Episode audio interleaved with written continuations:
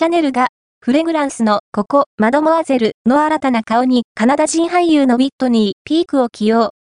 シャネルは、フレグランス、ここ、マドモアゼルの新広告キャンペーンに、注目の若手カナダ人俳優のウィットニー、ピークを起用した。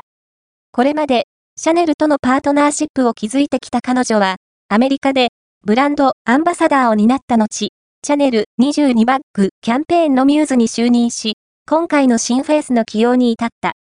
2003年生まれの upcoming な俳優のウィットニーは、ウガンダのカンパラ出身で、9歳の時、カナダに家族と共に移住。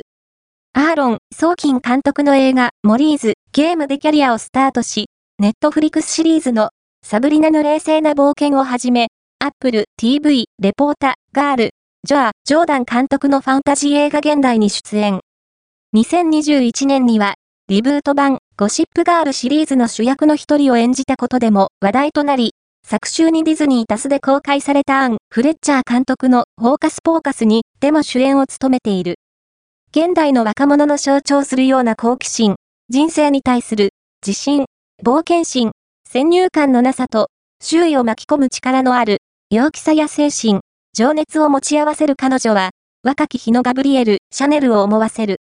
彼女は、私が、こんなに名高いメゾンに目を留めてもらえるとは、全く思っていませんでした。ましてや、シャネルと仕事ができたり、エジェリに選ばれるなんて夢のようです。シャネルというブランドが持つ様々な魅力、そして時代に左右されない普遍性を伝えていくことを心から楽しみにしていますとコメント。